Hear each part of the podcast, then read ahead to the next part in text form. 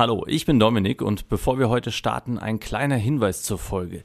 Diese Folge gibt es nicht nur bei uns im Podcast in Politik auf den Punkt gebracht der Unionsstiftung zu hören, sondern ihr könnt diese Folge auch im brandneuen Podcast des AStA der Universität des Saarlandes hören. Der Podcast heißt AStA Cast, der Universitätspodcast und ihr findet ihn überall dort, wo es Podcasts gibt, Apple Podcasts oder Spotify. Hört gerne auch mal dort rein. Dort findet ihr, wie gesagt, auch diese Folge und viele andere Folgen vom Aster über die Universität, über Hochschulpolitik. Wen das interessiert, gerne, gerne reinschalten. Lohnt sich auf jeden Fall. Und jetzt viel Spaß mit unserem Podcast. Politik auf den Punkt gebracht. Ein Podcast der Unionsstiftung.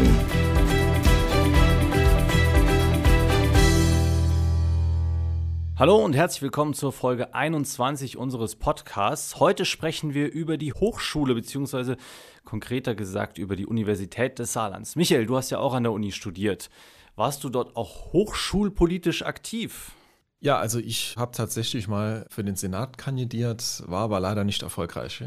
Hast du dich einfach so aufstellen lassen oder warst du Teil einer Hochschulgruppe? Also ich war Teil einer Hochschulgruppe und ja, man dachte damals, dass ich der geeignete Kandidat bin, aber genau, war auch ein schwieriges Umfeld für diese Hochschulgruppe zu dieser Zeit und von daher hat das leider nicht funktioniert. Aber ja, ich habe mich da immer sehr, sehr gerne im hochschulpolitischen Bereich engagiert. Bist du denn nur in die Hochschulgruppe reingegangen, weil du Senator werden wolltest oder was war dein eigentliches Anliegen, in diese Gruppe reinzugehen? Ja, ich wollte mich natürlich einbringen und mich auch engagieren an der Universität, weil wie soll ich sagen, wie ich studiert habe, da gab es vielleicht noch die ein oder andere Baustelle im wahrsten Sinne des Wortes. Also ich habe BWL studiert und das Gebäude war völlig marode und mhm. das war uns natürlich ein großes Anliegen, dass die Bibliothek, die ja mittlerweile sich sehr gemacht hat, dass die zum Beispiel in einen ordentlichen Zustand versetzt wird. Also da gab es viele Themen, die uns als Studenten damals auch ja, umgetrieben haben. Wenn ich dich jetzt so höre, haben sich die Themen nicht sonderlich geändert, denn ich habe mit Lukas Redemann Vorsitzender der aktiven Idealisten, und mit Maximilian Roth, Landesvorsitzender des Rings christlich-demokratischer Studenten im Saarland, gesprochen. Die beiden machen auch Hochschulpolitik an der Universität des Saarlandes und die Themen haben sich nicht viel verändert. Die Bausubstanz an der Uni ist ganz großes Thema bei den beiden. Und wir haben außerdem über die Wahl zum Studierendenparlament gesprochen und ja, wie sie vielleicht auch neue Mitglieder engagieren können, werben können an der Uni und wie politisch denn überhaupt die Studierendenschaft in Saarbrücken ist. Darüber habe ich mit Ihnen gesprochen. Das ganze Interview hört ihr jetzt. Die Studierendenschaft an der Universität des Saarlandes hat ein neues Studierendenparlament gewählt. Vom 17. bis 21. Mai wurde das 67. Studierendenparlament gewählt. Und ich spreche jetzt mit dem Vorsitzenden des 66. Studierendenparlaments und Vorsitzender der aktiven Idealisten, einer der vielen Hochschulgruppen an der Universität des Saarlandes, Lukas Redemann. Hallo. Hallo, danke, dass ich da sein darf. Und außerdem dabei ist Maximilian Roth. Er ist der Vorsitzende des Rings christlich-demokratischer Studenten im Saarland. Hi. Hallo, ja, danke für die Einladung. Sehr gerne. Lass uns über das Studenten, das Studierendenparlament sprechen. Das ist ja nur eigentlich eines von vielen Organen der sogenannten Studentenschaft an der Universität des Saarlandes. Und mich würde jetzt erstmal interessieren, ganz banal, was genau ist denn die Studierendenschaft und was sind die Organe? Vielleicht, Lukas, was ist denn die Studierendenschaft? Ja, also die Studierendenschaft sind erstmal alle immatrikulierten Studierenden an unserer Universität und diese Studierenden, die gliedern sich in Fachschaften, also das sind dann oft die Studiengänge, die die Studierenden studieren. Und da gibt es dann eben sozusagen noch Gremien, die diese Studierendenschaft vertreten sollen. Und davon ist das Wichtigste eigentlich das Parlament, also mhm. das Studierendenparlament, das die Interessen der Studierenden vertritt. Und das ist ein bisschen sowas wie die Legislative, wie man das auch von der Bundesebene kennt. Und dann gibt es noch den AStA, der ist eigentlich noch geläufiger den meisten mhm. Studis, weil er auch sein eigenes Gebäude hat, also so ein bisschen präsenter an der Uni. Und das ist aber sowas wie die Exekutive, die wird vom Parlament kontrolliert und auch gewählt. Okay, was heißt denn in diesem Fall Legislative und Exekutive? Ist das wirklich nur innerhalb der Studierendenschaft, also innerhalb aller Studentinnen und Studenten, oder hat da die Universitätsverwaltung auch noch irgendetwas damit zu tun, Maximilian? Also es ist so, dass das Studierendenparlament eigentlich für sich selbst arbeitet. Hm. Also es ist nicht so, dass jetzt die Univerwaltung einen direkten Einfluss auf das Parlament hat. Natürlich ist es aber so, dass jetzt, sagen wir mal, wenn wir Satzungen ändern, was auch eine der wichtigen Aufgaben vom Studierendenparlament Studierendenparlament ist, dass da natürlich auch immer die Rechtsabteilung der Universität mit eingebunden ist, weil einfach auch im Stupa nicht die qualifizierte oder super Expertise dafür da ist. Also wir haben jetzt nicht ausgebildete Juristen bei uns, die dann solche Sachen auch prüfen können, ob die dann mhm. rechtsgültig sind. Okay, das hört sich ja jetzt doch sehr sage ich jetzt mal, begrenzt an, wenn ihr sagt, es geht eigentlich nur um die Studierenden selbst. Das hat mit der Uni-Verwaltung gar nicht so viel zu tun. Wie begrenzt sind denn wirklich die Möglichkeiten? Was kann denn das Stupa, was können die Organe der Studierendenschaft überhaupt machen? Also die wichtigste Aufgabe ist eigentlich, das Budget zu verwalten. Jeder Studierende und jede Studierende, die zahlt einen Beitrag. Das sind aktuell 13 Euro pro Semester. Und dieser Beitrag wird von der Studierendenschaft verwaltet, also ah, okay. vom AStA. Aber das Parlament entscheidet letztendlich, was mit diesem Geld passiert und verabschiedet mhm. jedes Jahr auch einen Haushalt fürs kommende Jahr. Das ist neben dem, was Maximilian schon gesagt hat, neben den Satzungen und den Ordnungen, die sozusagen die Rechtsgrundlage auch für ja. die Verwendung dieser Gelder darstellen, eine zentrale Aufgabe. Und wenn man fragt, was kann das Studierendenparlament also eigentlich machen, ist vor allem, was können wir mit den Geldern der Studierendenschaft machen, um die Studienqualität vor allem an der Uni zu verbessern und die Studierenden zu unterstützen. Okay, das heißt, theoretisch könnte der AStA und das Parlament aber auch sagen, wir kaufen einen riesigen Swimmingpool für die Uni und platzieren ihn dort irgendwo. Ist das möglich oder ist das schon vorgegeben, was mit diesen Geldern passieren soll? Also ich nehme an, dass das sicherlich möglich wäre, solch einen Kauf zu tätigen. Ja. Es würde dann aber durchaus da auch zu Diskussionen kommen, sowohl im AStA, wenn das Ganze abgestimmt wird, als auch bei großen, wirklich großen Summen schaltet sich dann auch das Stupa auch mal während des Haushaltsjahres ein und sagt, da müssen wir genauer drauf gucken. Das können wir nicht so einfach kaufen. Also das mhm. ist schon mal die erste Instanz. Und dann wird das Ganze natürlich, wir haben, wir unterliegen auch einer Rechnungsprüfung. Also so ist es nicht, dass es in einem völlig rechtsfreien Raum irgendwie stattfindet. Okay. Was macht ihr denn? Also was sind denn so die Aufgaben? Du hast ja eben schon angesprochen, Lukas die Qualität der Lehre zu verbessern, ist eine Aufgabe. Was heißt das denn genau? Also was, welche Möglichkeiten habt ihr? Könnt ihr Professoren einstellen? Nee, das können wir nicht. Vielleicht auch noch als Ergänzung zu ja. geben. Die Studierendenschaft hat auch einen ganz klaren Auftrag. Also im Saarländischen mhm. Hochschulgesetz steht drin, was die verfasste Studierendenschaft machen soll und mhm. machen muss. Also zum Beispiel auch sicherstellen, dass wir internationale Studierende vertreten, dass wir eben genau uns um die Studienqualität kümmern, dass wir uns einfach für die Belange der Studierendenschaft einsetzen. Natürlich können wir keine ProfessorInnen einstellen. Das obliegt dem Senat darüber zu entscheiden, über Berufung Berufungsverfahren, aber es geht vor allem um Themen auch zu setzen, die mhm. wir dann in die Gremien tragen der Universität, wo dann alle mit am Tisch sitzen. Also nur mal ein Beispiel, wenn das Studierendenparlament sich mit Nachhaltigkeit am Campus auseinandersetzt, dann gibt es zum Beispiel verschiedene Anträge zu den Themen und letztendlich wird dann der Präsident über die verabschiedeten Anträge informiert, aber auch kommen dann eben die Gremien ins Spiel, die ein bisschen noch mehr zu sagen haben wie der Senat und da wird dann auch nochmal tiefergehend über diese Themen zum Beispiel diskutiert. Was sind denn also konkret wirklich dann die Aufgaben? Also was habt ihr jetzt zum Beispiel zuletzt beschlossen? Also gestern, wenn ich sagen darf, gestern Abend hatten wir ja die letzte Sitzung vom Studierendenparlament. Da gab es einen Antrag der linken Liste, die sich damit auseinandergesetzt hat, eine Ehrensenatorwürde von einem Ehrensenator zu entziehen. Das gab es vor drei Jahren schon einmal. Okay. Ähm, diesmal geht es um Ernst Röchling. Das klingt jetzt erstmal sehr theoretisch, aber Ehrensenatoren sollen ja die Uni auch nach außen repräsentieren ja. und sollen ja sich in besonderem Maße für die Uni eingesetzt haben. Jetzt ist es in dem konkreten Fall so, dass sich das Stupa dafür ausgesprochen hat, den Senat damit zu beauftragen, alle Schritte einzuleiten und zu prüfen, ob diese Person denn die Ehrensenatorwürde wirklich verdient hat. Mhm. Ähm, das ist zum Beispiel so eine Sache. Und gestern, was haben wir noch beschlossen gestern? Es ging zum Beispiel, das muss ich gerade überlegen. Also wir setzen uns zum Beispiel auch damit auseinander, wenn es um die Nachhaltigkeitskonzepte an der Universität geht, okay. also um Grünflächen. Der autofreie Campus ist immer ein Thema. Da sind die Meinungen aber sehr aus, gehen die Meinungen sehr auseinander. Und es gibt einfach sehr, sehr viele Dinge. Natürlich äh, diskutieren wir auch über jetzt im Rahmen von Corona über gute digitale Lehre. Okay. Wir reden über Maßnahmen wie den Nothilfefonds. Also natürlich hat das Stuba auch schon Anträge beschlossen, die sich ganz klar äh, dafür ausgesprochen haben, nochmal so einen Nothilfefonds zum Beispiel auf die Beine zu stellen, um äh, notgeratene Studierende zu unterstützen. Also mhm. es, die Aufgaben sind sehr, sehr vielfältig. Jetzt hattest du vorhin schon die linke Liste erwähnt, eine der Hochschulgruppen. Ihr zwei seid ja auch von zwei verschiedenen Hochschulgruppen, aktive Idealisten heißen sie und RCDS. Welche Rolle spielen diese Hochschulgruppen, beziehungsweise wie viele gibt es eigentlich und wie kommen die zustande? Ja, also es gibt einige Hochschulgruppen an der Universität. Dabei muss man auch immer unterscheiden zwischen politischen Hochschulgruppen okay. und eben auch anderen. Also die politischen Hochschulgruppen sind dann auch diejenigen, die sich dann zum Beispiel für die Stupa-Wahl aufstellen lassen. Wir haben jetzt bei der aktuellen Stupa-Wahl sind fünf verschiedene Listen angetreten. Mhm. Bedeutet aber nicht, dass es nur diese fünf verschiedenen Gruppen auch gibt. Als Beispiel jetzt, der RCDS besteht an der Uni des Saarlandes aus zwei Gruppen. Eine gibt es in Saarbrücken, eine extra in Homburg. Okay. Und wir sind also zwei Hochschulgruppen, die aber als eine Liste antreten. Es gibt aber auch okay. andere Hochschulgruppen, die dieses Jahr gar nicht antreten.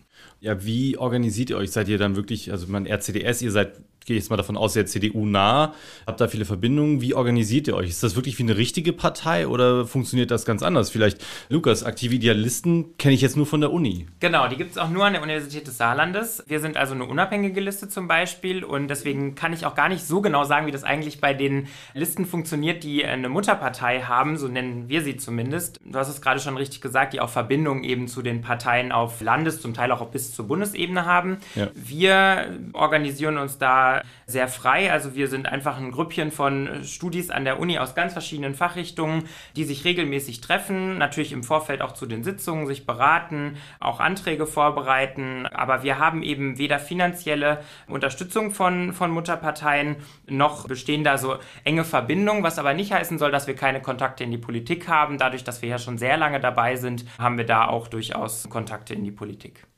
Hört sich auf jeden Fall sehr spannend an, aber ist das denn ein Vorteil, wenn man eine Mutterpartei im Hintergrund hat?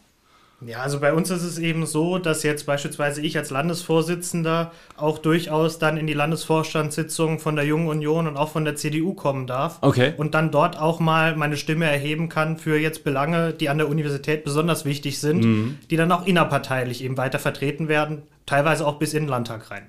Das wäre meine nächste Frage gewesen. Wie stark ist denn die Studierendenschaft? Wie stark ist denn das, was auch das Studierendenparlament beschließt oder umsetzen möchte über den AStA dann? Wo tangiert das denn Belange, für die die Universitätsverwaltung zuständig ist? Oder dann die Stadt Saarbrücken und das Land? Also wo kommt ihr dann auch in Konflikt mit der größeren Politik auf anderen Ebenen?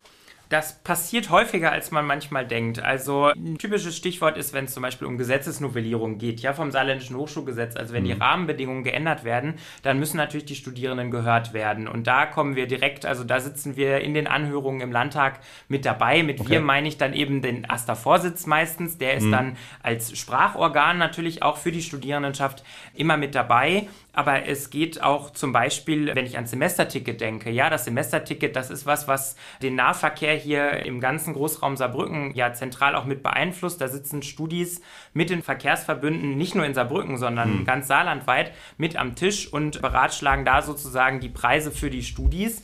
Letztendlich hat das aber auch natürlich Einfluss auf das Angebot. Also mit den Bussen, die die Studischaft sozusagen zahlt, fahren ja nicht nur Studis. Also ähm, es gibt da ganz, ganz viele Sachen, die eben auch die breite Gesellschaft betreffen durchaus. Als Hochschulgruppe mit Mutterpartei hinten dran, ist man denn da auch so in einem gewissen Zwang, politische Entscheidungen im Sinne der Mutterpartei vielleicht auch dann zu mitzutragen oder dann auch zu beeinflussen? Ja, also wir sehen uns da, wir sehen uns da auf gar keinen Fall gezwungen. Also es ist jetzt auch okay. nicht so, dass jetzt der Tobias Hans als äh, CDU-Vorsitzender dann zu mir kommt und sagt, setz dich mal dafür ein. Also so ist es auf gar keinen Fall. Natürlich gibt es da Tendenzen, die sich auch irgendwo widerspiegeln, mhm. aber deshalb trete ich ja dann beispielsweise auch in den RCDS ein, weil ich eben konservativ bin und mich in dem Milieu zu Hause fühle. Ja. Wie kommt ihr denn an neue Mitglieder? Also wie generiert ihr Mitglieder? Habt ihr eure Mitglieder vor allem dann aus der Schülerunion dann rekrutiert, dass wenn die anfangen an der Uni in Saarbrücken oder in Homburg zu studieren, dass ihr die sofort auch dann in den RCDS reinholt oder macht ihr aktiv Werbung auf dem Campus? Und wie ist es bei den aktiven Idealisten? Wie ist es, wie ist es denn da? Vielleicht Maximilian zuerst. Ja, also es gibt durchaus natürlich Leute, die dann aus einer JU oder Schülerunion Vergangenheit kommen. Also ich selber hm. war auch schon lange in Anführungszeichen in der JU, bevor ich dann auch zum RCDS gekommen bin. Aber wir machen natürlich auch Werbung auf unseren Veranstaltungen, auf den Messen, die es immer am Semesteranfang auch gibt, wo sich die einzelnen Hochschulgruppen auch vorstellen.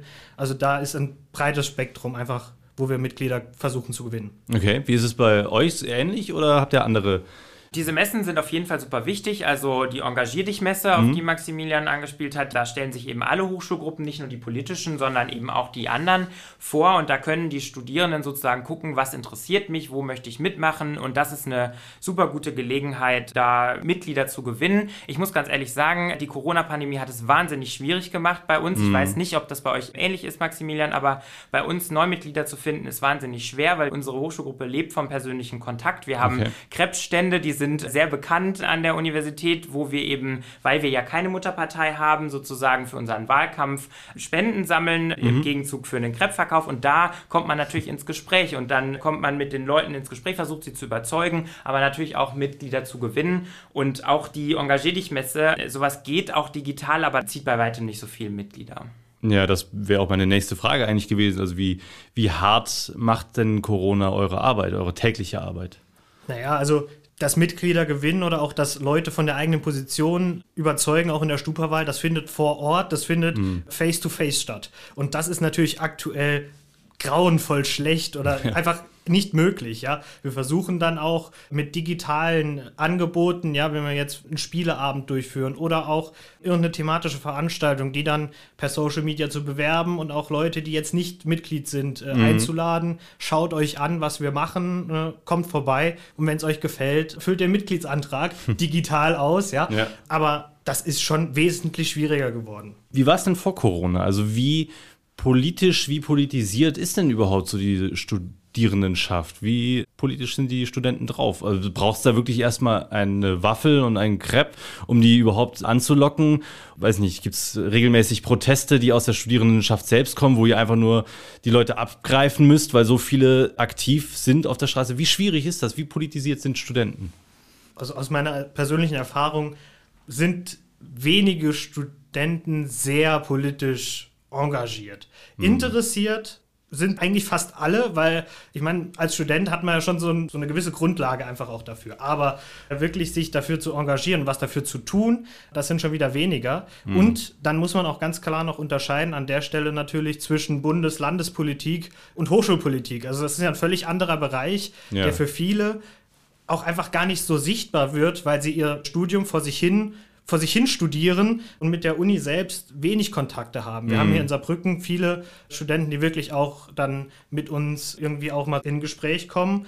Aber an anderen Unis sieht das auch nochmal ganz anders aus, wenn ich da jetzt nicht so wie bei uns so einen großen Campus habe, wo alles sehr zentral ist haben wir natürlich eine komplett andere Situation. Mhm. Da kann ich nur zustimmen. Also es ist wirklich, wirklich schwierig, die Leute auch von Hochschulpolitik zu überzeugen, dass es sich da lohnt, sich einzusetzen. Wo es besser klappt zum Beispiel sind die Fachschaften. Also die sind ja auch ein Teil der verfassten Studierendenschaft. Okay. Und viele Studierende engagieren sich für die Belange ihres Studiengangs. Auch da gibt es immer mal wieder Nachwuchsprobleme, aber das ist nicht so extrem wie eben auf der, auf der etwas höheren Ebene, weil das zum einen schwer zu greifen ist und da braucht es tatsächlich manchmal einfach einen Um ins Gespräch zu kommen, um auch zu fragen, hast du überhaupt schon mal vom Stupa gehört? Weißt du, was mhm. das ist? Und viele haben das eben noch nicht, weil genauso wie Maximilian sagt, viele ein bisschen vor sich hin studieren und leider muss man auch sagen, das ist immer das, was die Vertretung der Studierendenschaften bundesweit ansprechen, das liegt leider auch an Bologna. Also das System ist viel zu verschult und man hat so ein bisschen das Gefühl, ich muss in einem bestimmten Zeitrahmen mein Studium fertig bringen und ich habe eigentlich gar keine Zeit, mich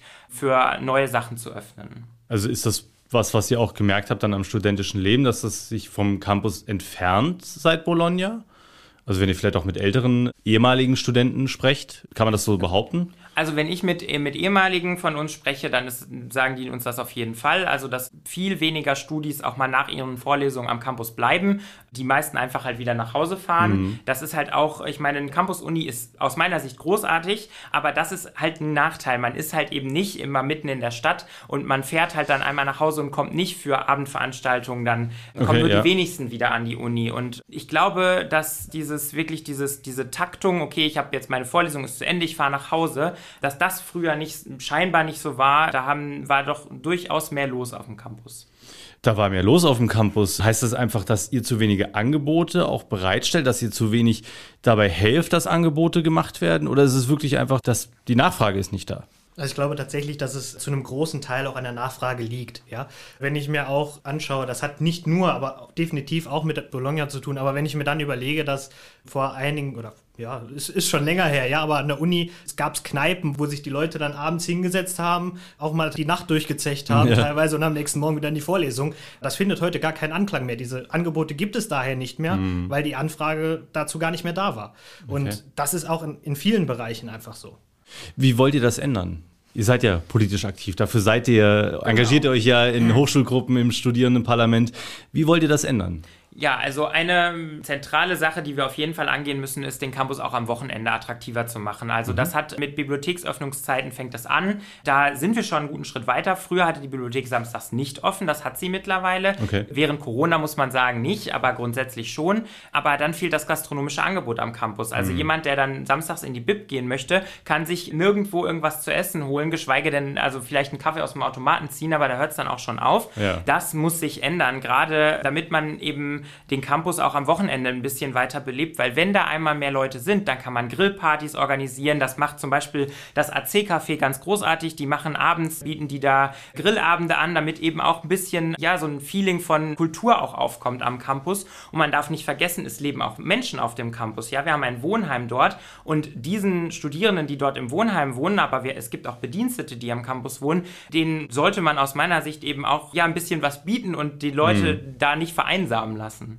Maximilian, wie wollt ihr das ändern? Ja, also ich finde die Ideen schon mal auf jeden Fall richtig gut. Ja, also gibt ja gar eigentlich nichts, was dagegen spricht.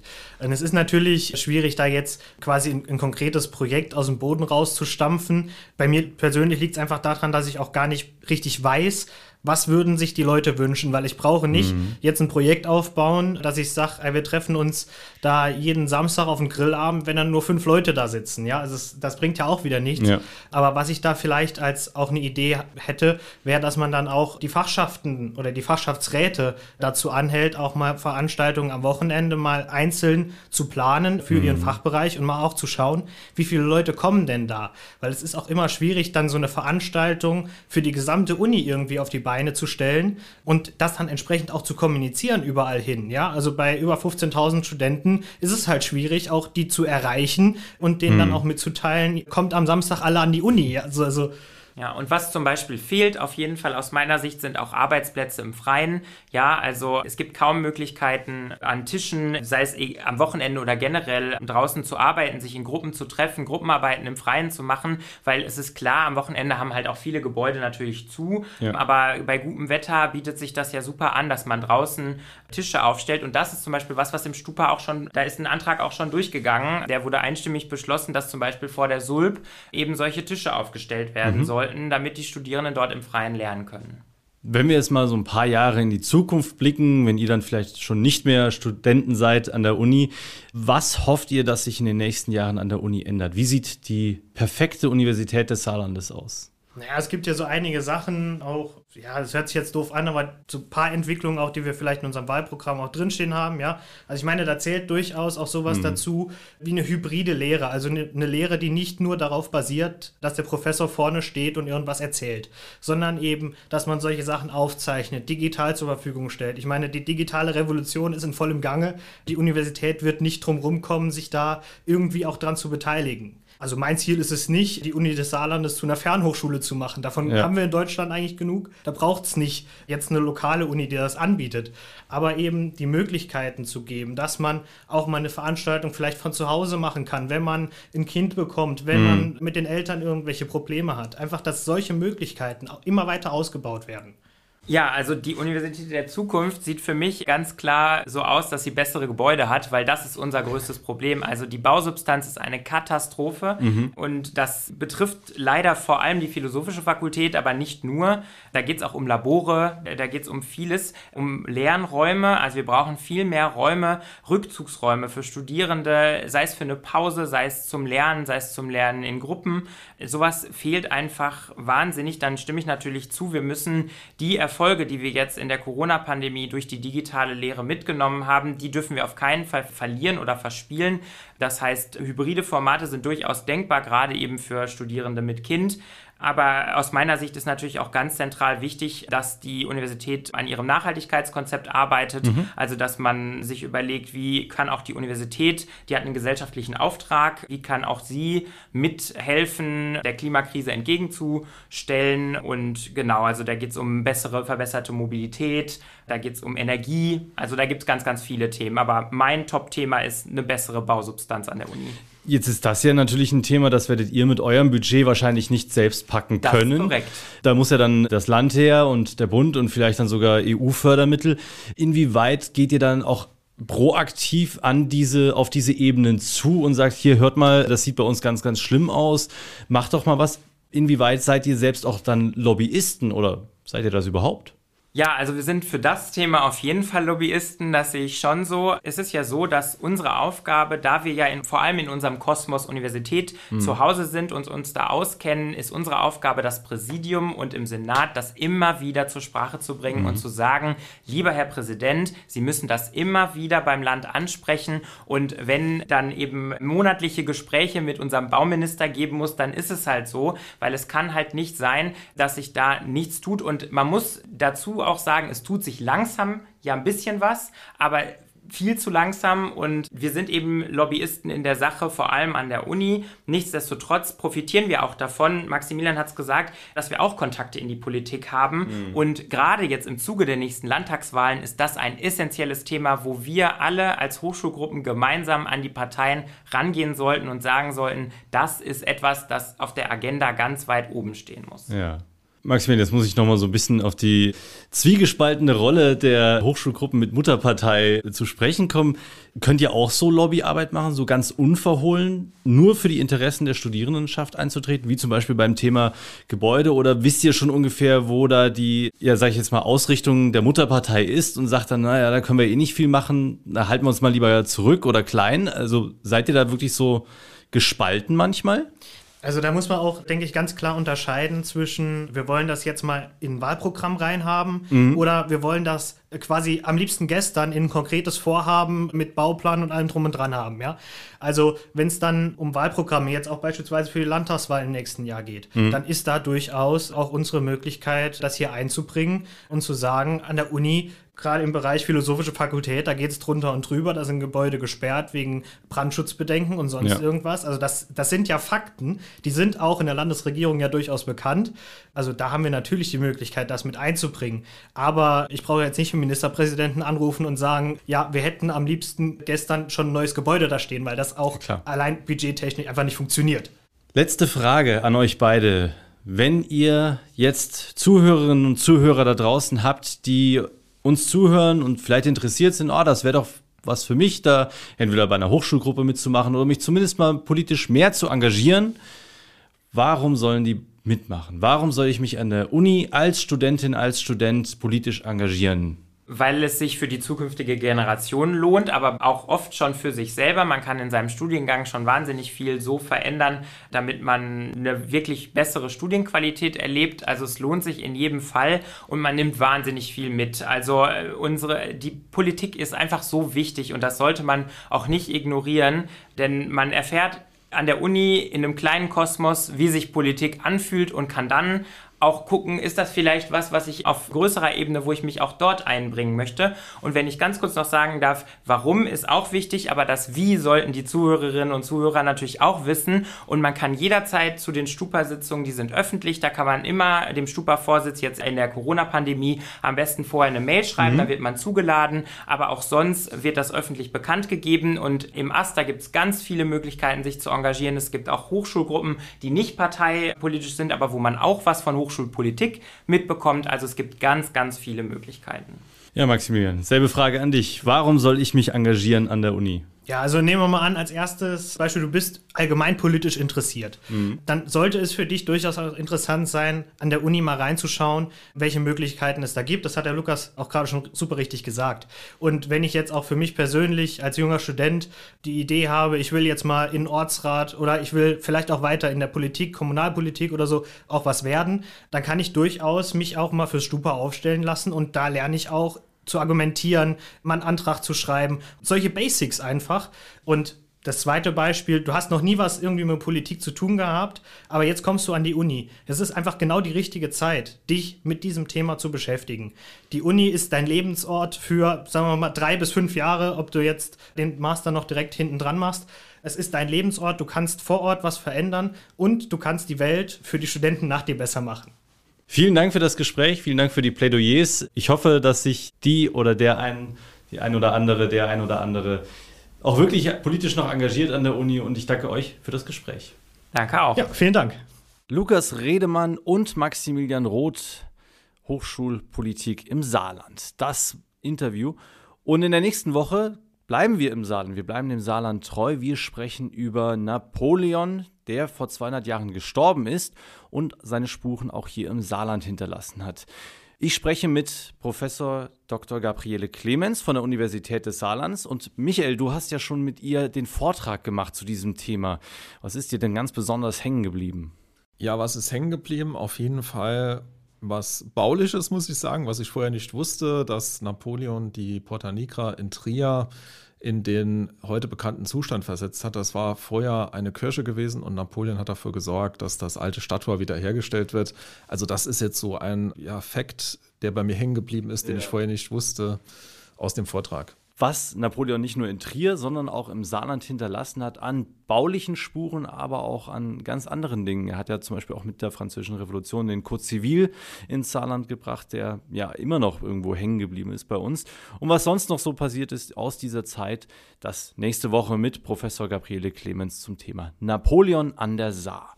Bis dahin könnt ihr uns schreiben, jederzeit an podcast.unionstiftung.de, wenn ihr Fragen habt, wenn ihr Vorschläge habt für Gäste, die wir einladen sollen zu Vorträgen oder hier in unserem Podcast. Schreibt uns gerne und ihr findet uns auch in den sozialen Netzwerken at Unionsstiftung auf LinkedIn, Twitter, Facebook, Instagram oder YouTube. Wir sind überall da, wo ihr auch seid. Und dann hören wir uns nächste Woche wieder. Bis dahin. Ciao.